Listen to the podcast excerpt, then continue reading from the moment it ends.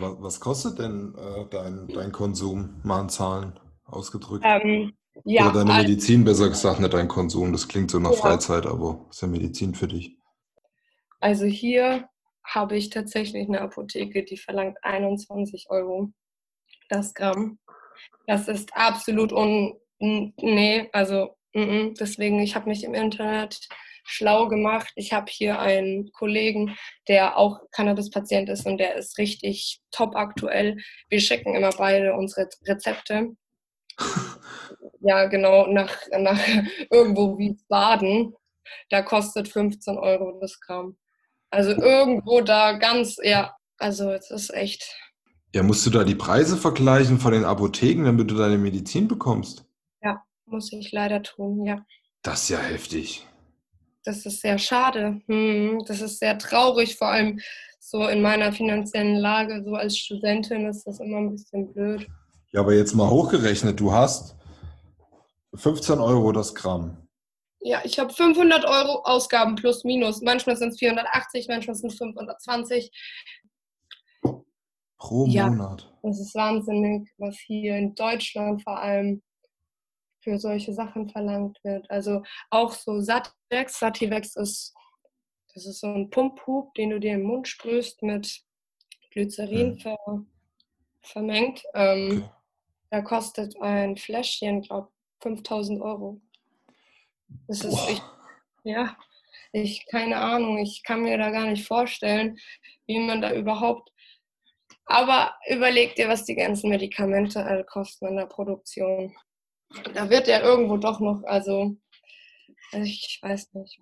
Naja. Du hast ja gesagt, was, was so Medikamente in der Produktion kosten. Was, was genau meinst du damit? Ja, die ganze Pharma, was die da an Medikamenten für Gewinne macht. Okay. Weil, die, weil Cannabis im, im Anbau ist schon relativ kostspielig. Um das mit Gewinn zu verkaufen, musst du ja keine Ahnung was draufrechnen. Die Pillen, keine Ahnung, kriegst du in der Produktion in Hunderten von Stücken für minimalen Preis, kannst du hundertfach Preis verlangen und trotzdem hast du Gewinn. Ja. Und bei Cannabis ist das halt auch noch so. Deswegen forschen, forschen, forschen, dann wird es auch billiger. Das ist so ein Teufelskreis. Würde das mal jemand erkennen mhm. und Cannabis vorantreiben, würde auch die ganzen Nachfragen noch höher werden, wird alles besser werden. Aber irgendwie kommt da ja leider keiner drauf. Oder leider kommt schon jemand drauf, aber irgendwie macht es halt keiner. Mal gucken. Ist der Anbau von Cannabis wirklich so komplex und, und intensiv oder so schwierig zu betreiben? Äh, nee. Also Cannabis heißt ja eigentlich Unkraut, so übersetzt. Und okay. ähm, ja, es, ähm, du musst so ein bisschen grünen Daumen haben, aber wenn man sich im Internet beliest, dann ist das ganz einfach zu betreiben. Es ist absolut kein Hexenwerk. Es ist aber illegal. Ja, es ist eher illegal. Leider illegal. Leider illegal. Jetzt nochmal eine blöde Frage. Das, das THC, was mich, was, was psychisch oder auf die Psyche wirkt und mich auf gut Deutsch äh, heim macht, kommt auch nur in der weiblichen Pflanze vor, oder? Genau. Und wenn ich mir nur die männliche Pflanze hier vors Fenster pflanze, die mir kein THC gibt und keine bewusstseinsverändernden Stoffe, ist das dann auch illegal? Ja, leider schon.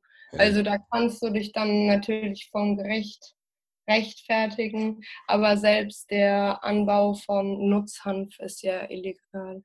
Und da ist es ja, das würde ja nur produktivitätsfördernd sein. Das verwendet man, um auszusäen im Frühling und dann umzugraben, dass der Boden voller Nährstoffe ist da machst du gar nichts. Das ist, da profitieren allein die Pflanzen draus. Und mhm. dann der Mensch, weil er die Pflanzen isst. Aber da würde auch kein THC und was weiß ich drin sein, aber es ist auch illegal. Ja, und auch die ganzen CBD-Läden haben ja jetzt die Probleme mit den ganzen CBD-Blüten. Das Problem ist, man müsste einfach ganzen Cannabis legal machen, dann würde alles einfacher sein. Aber ja, ein Thema, was die Damen mit Sicherheit interessiert.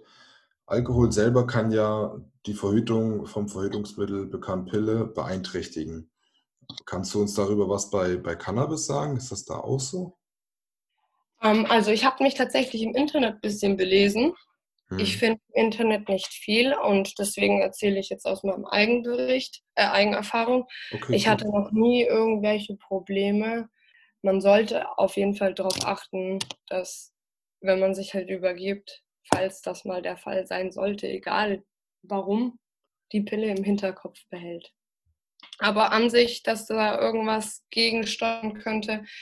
Ich hatte was gelesen, was diese Hormone hm, theoretisch gegenwirken könnten, weil ja Cannabinoide auch alles irgendwo hormontechnisch gesteuert werden könnten. Und ja. jeder Mensch hat ja ein eigenes Cannabinoid-System. Ich weiß gar nicht, ob du davon schon gehört hast.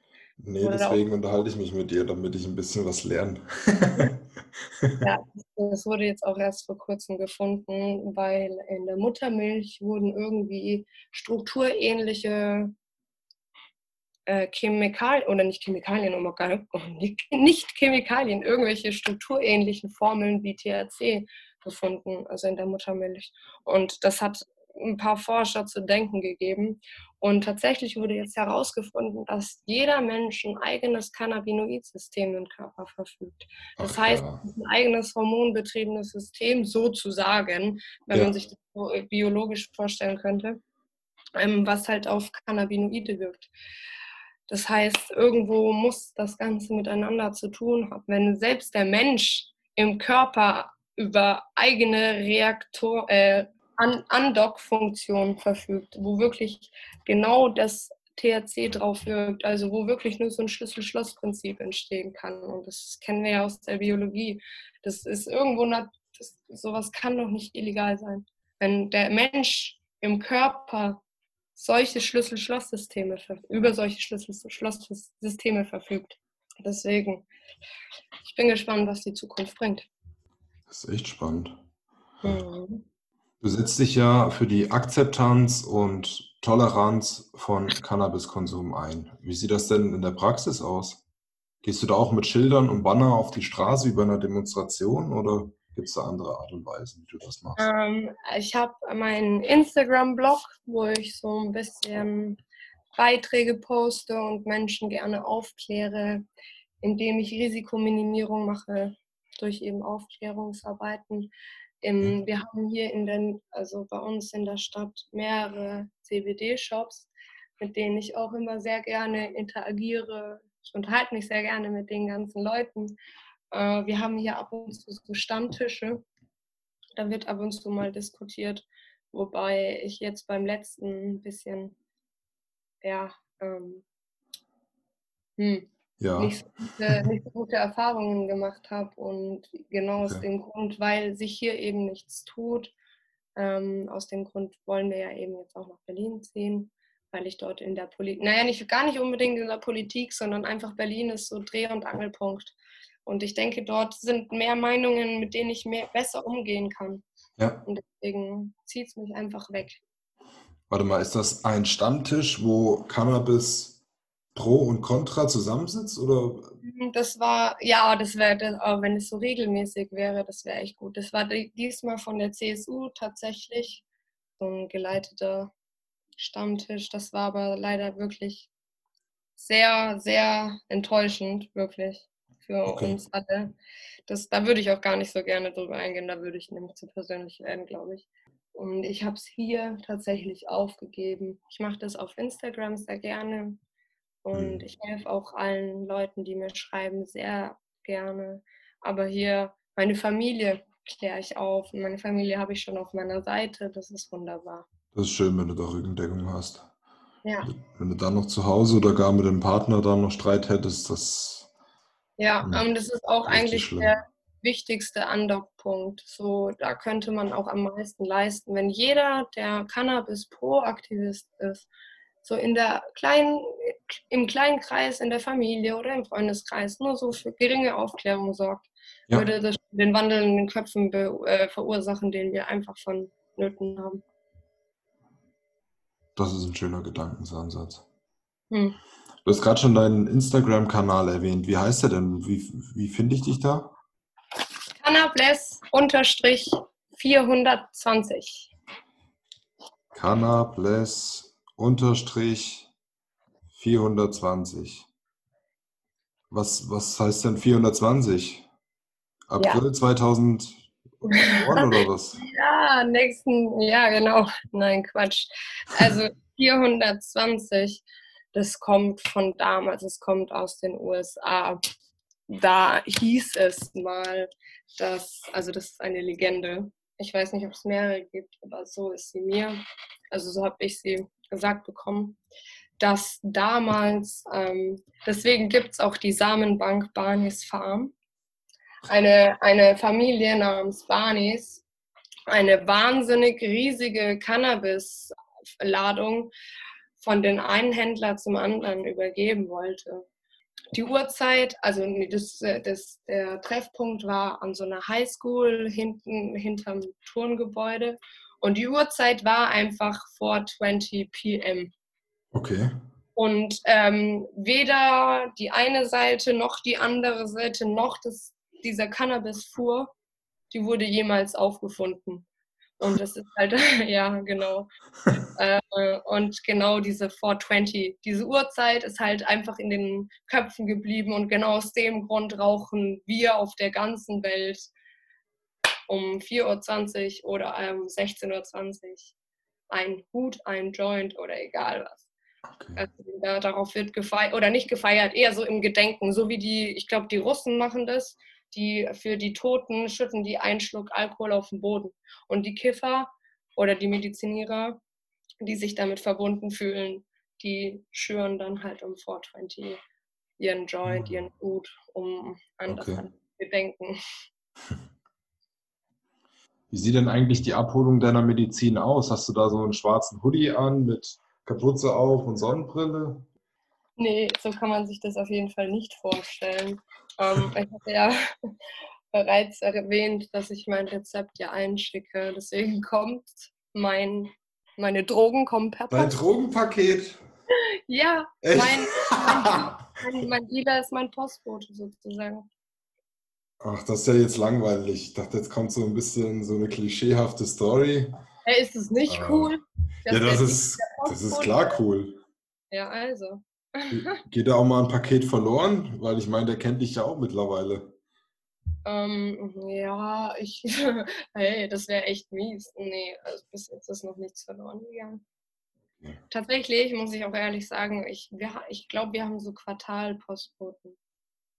So irgendwie sind die immer ähnlich. Also so zwei, drei, vier Wochen oder eins, zwei Monate sind es die gleichen, aber dann wechseln sie immer wieder. Und Manchmal kommt per Brief, manchmal per Päckchen. Das kommt immer drauf an. Wenn, wenn mein, mein Arzt ist super, also ich, ich liebe meinen Arzt. Das ist ein total gutherziger Mensch, der wirklich helfen möchte. Ja. Und deswegen, wenn ich sage, dass mein Geldbeutel leider nicht das hermacht, dann schreibt er mir halt nur 10 Gramm auf. Und dann ist das Päckchen ja kleiner. Und das macht die Apotheke, wie sie will. Ja, sehr guter Arzt. Die Adresse, die schickst du mir dann nochmal privat. ähm, wo bekommt denn die, die Apotheke dann das Gras her? Wird das irgendwie in alten Bergwerken, in so Stollen angebaut oder wie kann man sich das vorstellen? Also die offiziellen Partner sind eigentlich Kanada und Holland.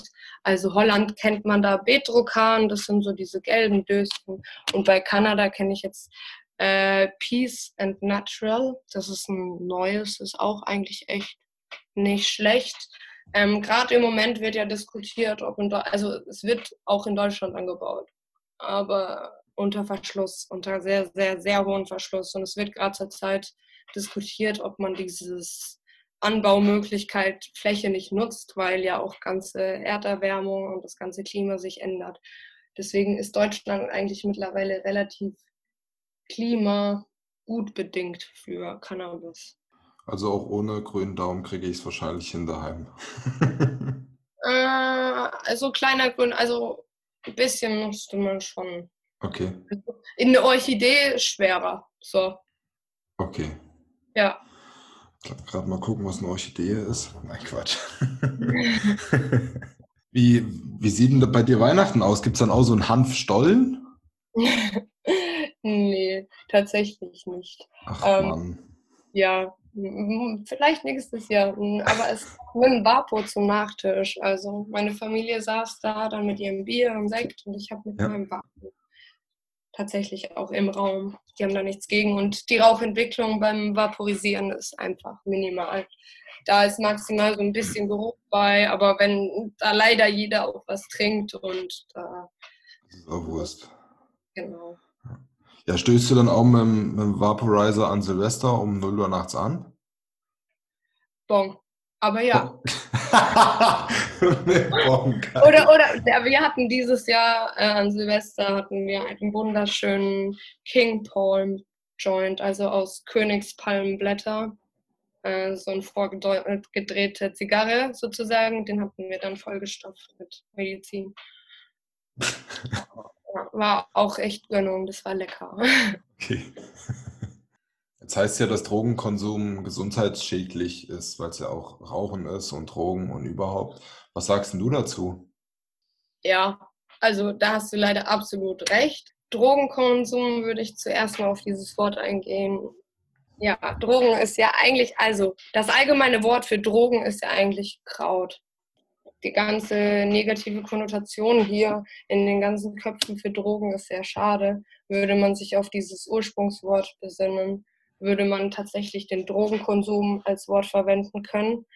So würde ich es leider nicht sagen, weil es ja bei mir wirklich medizinischer Brauch ist. Deswegen würde ich mich freuen, wenn wir das äh, nicht als Drogenkonsum abstempeln. Okay. Ähm, Ob es gesundheitsschädlich ist, das Rauchen definitiv. Ja, es legt sich auf die Lunge man kann da leider nicht irgendwas Positives dran sagen. Das ja. sind leider sehr viele ähm, Schadstoffe, die dabei entstehen. Alles andere, wie zum Beispiel Essen oder Verdampfen, nein, nein, das ist gesundheitsfördernd, nicht okay. gesundheitsschädlich. Also wenn ich mir jeden Tag äh, vier, fünf ja, Hanfmuffins reindrücke, dann kriege ich höchstens Zucker wahrscheinlich. Ja, also wie gesagt, ähm, du müsstest das dementsprechende Cannabinoid-System dafür besitzen. Mhm. Also kann ja sein, dass bei dir THC auf die Psyche schlägt. Kann ja auch wirklich äh, negativ ausschlagen. Aber wenn man krank ist oder ja, also wenn man jetzt vollkommen gesund ist, muss man nicht wirklich mhm. täglich vier Brownies essen. Aber wenn du musst du für dich selber entscheiden tatsächlich. Aber gesundheitsschädlich ist es nicht. Nein. Okay. Maximal Zucker, ja. Maximal, okay. Jetzt haben wir die ganze Zeit über, über Konsum und ähm, Marihuana gesprochen. Ähm, würdest du mir als gesunder Nicht-Cannabis-Patient oder Nicht-Schmerzpatient einen Joint anbieten? Einen Joint, ja, sehr gerne sogar. Ach, sehr gerne sogar. ja, natürlich. Also ich würde, ich bin nicht jemand, der irgendjemanden dazu drängt. Aber ich würde behaupten, dass selbst äh, negative, also Menschen, die negativ zu Cannabis eingestellt sind, nur aus dem Grund negativ dazu eingestellt sind, weil sie es noch nie probiert hatten. Ich rede hier nicht von so einem tabakverstreckten Joint, sondern einem wunderschönen puren Joint tatsächlich. Oder eben eine Vaporizer-Füllung. Würde ich dir anbieten, würde ich dir sogar empfehlen. Ich würde sie ans Herz legen. Du hast gesagt, äh, statt, statt Tabak gestrecktes Zeug, rauchst du da die, die reine Blüte selber? Mein äh, Wunschgedanke wäre das, ja. Im Vaporizer ja nur, weil mhm. der, der Tabak natürlich, das würde das ganze Ding kaputt machen und du willst ja nicht dein Nikotin verdampfen. Ja. Ähm, Im Joint und in der Bong tatsächlich muss ich oder nicht muss, doch, ich muss, doch, ich muss es mit Tabak stärken, weil es mir finanziell einfach nicht äh, möglich ja. ist. Ich habe für meine Joints ähm, so einen Tabakersatz, nennt sich Black Leaf. Der ist ganz gut, also den empfinde ich als ganz gut. Mein Freund kann den gar nicht rauchen, also das ist auch total selbst, also musst du für dich selber wissen. Ich weiß nicht, ich habe auch eine Freundin, die raucht den nur, die kann Tabak gar nicht rauchen. Okay. Also ich würde immer empfehlen, ohne Tabak, allein weil die Nikotinsucht eine der höchsten oder schlimmsten Süchte ist. Das ist einfach schade. Ich bin da irgendwie von ausgeschlossen. Ich kann nicht nikotinsüchtig werden.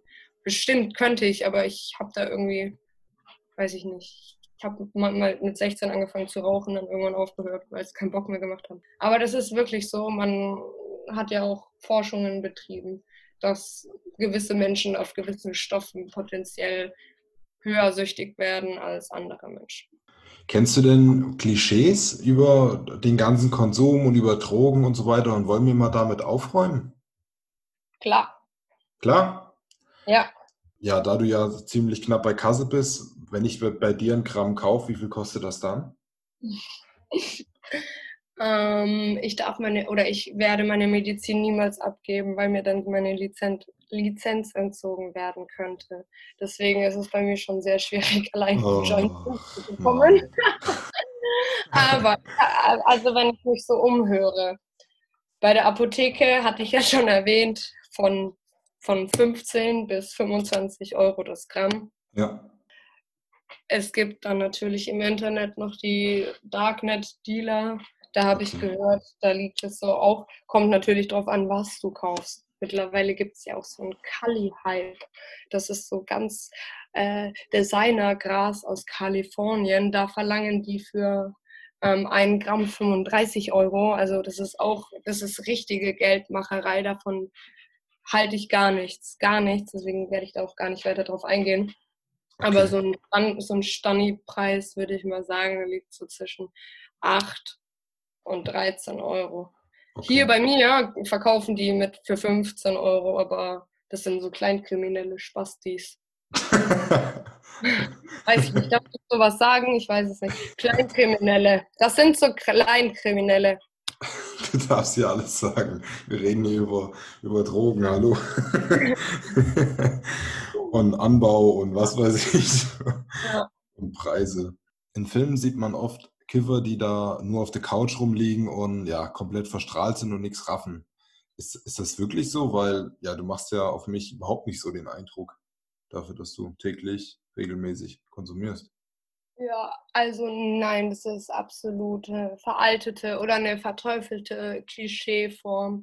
Also das wird nur von denen verwendet, die wirklich gegen Cannabis sind. Und das heutige Klischee würde ich eigentlich eher so diesen voll in sich gekehrten Buddha, so richtig äh, Meditationsmenschen. Das ist eigentlich der heutige Kiffer.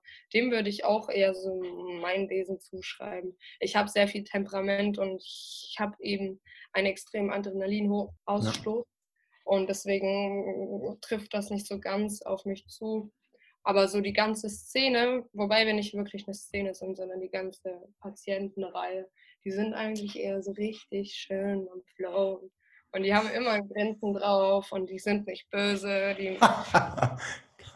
Genau. Also, dass man, dass wir nur so dumm rumliegen und so, klar, kann auch mal vorkommen, aber an sich eigentlich sind wir sehr aktive Menschen.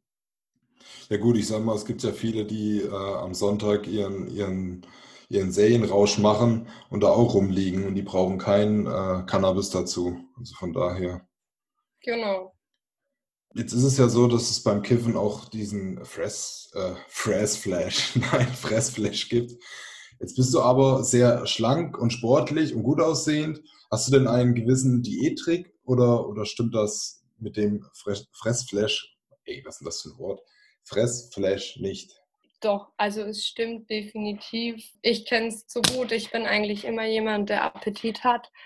Allerdings denke ich, dass, ich weiß nicht, ich bewege mich sehr viel. Ich bin nicht nur am Rumliegen. Da hat das gar nicht so die Möglichkeit, sich zu setzen. Okay. Auch ist ja mittlerweile bekannt, dass es den Stoffwechsel ein bisschen fördert. Ich denke, dass ich halte es in einem Spezi oder in einem guten Rahmen dass es nicht die Überhand gewinnt. Aber der Fressflash, der ist real, der ist da, definitiv. Wie sieht das dann, dann so aus?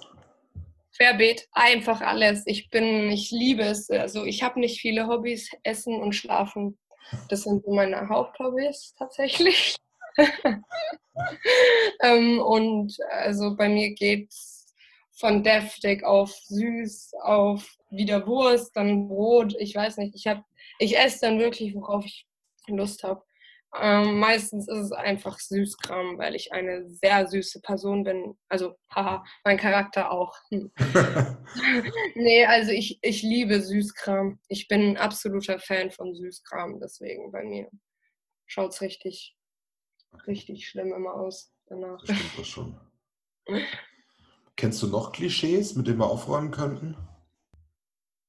Ja, und zwar dass, äh, unsere dass wir total lahmarschig sind und unsere Reaktionen halt so gedämpft sind. Stimmt, ähm, genau. Ja, also da muss ich leider ähm, zustimmen. Die Reaktionen werden schon langsamer durchs ähm, Rauchen und durchs Medizinieren. Aber was nicht stimmt, ist dieses gefühlskalte, empathielose. Also mich hat das ganze Medizinieren empathievoller gemacht. Also ich bin sehr, sehr sensibel geworden und das stimmt, also dass uns alles egal ist, das stimmt nicht, definitiv nicht. Also ich denke, wir sind eine, eine Sektion von Menschen, die wirklich was ein bisschen mehr, es schaut von außen so aus vielleicht, weil unsere Augen hängen, aber unsere Köpfe sind aktiv und die sind immer im Rotieren. Unsere Augen hängen, aber die Köpfe sind am Rotieren. das ist auch cool. Sehr schön. Ich würde gerne mit dir ein neues Kapitel anschneiden, das nennt sich Schlüsselmomente.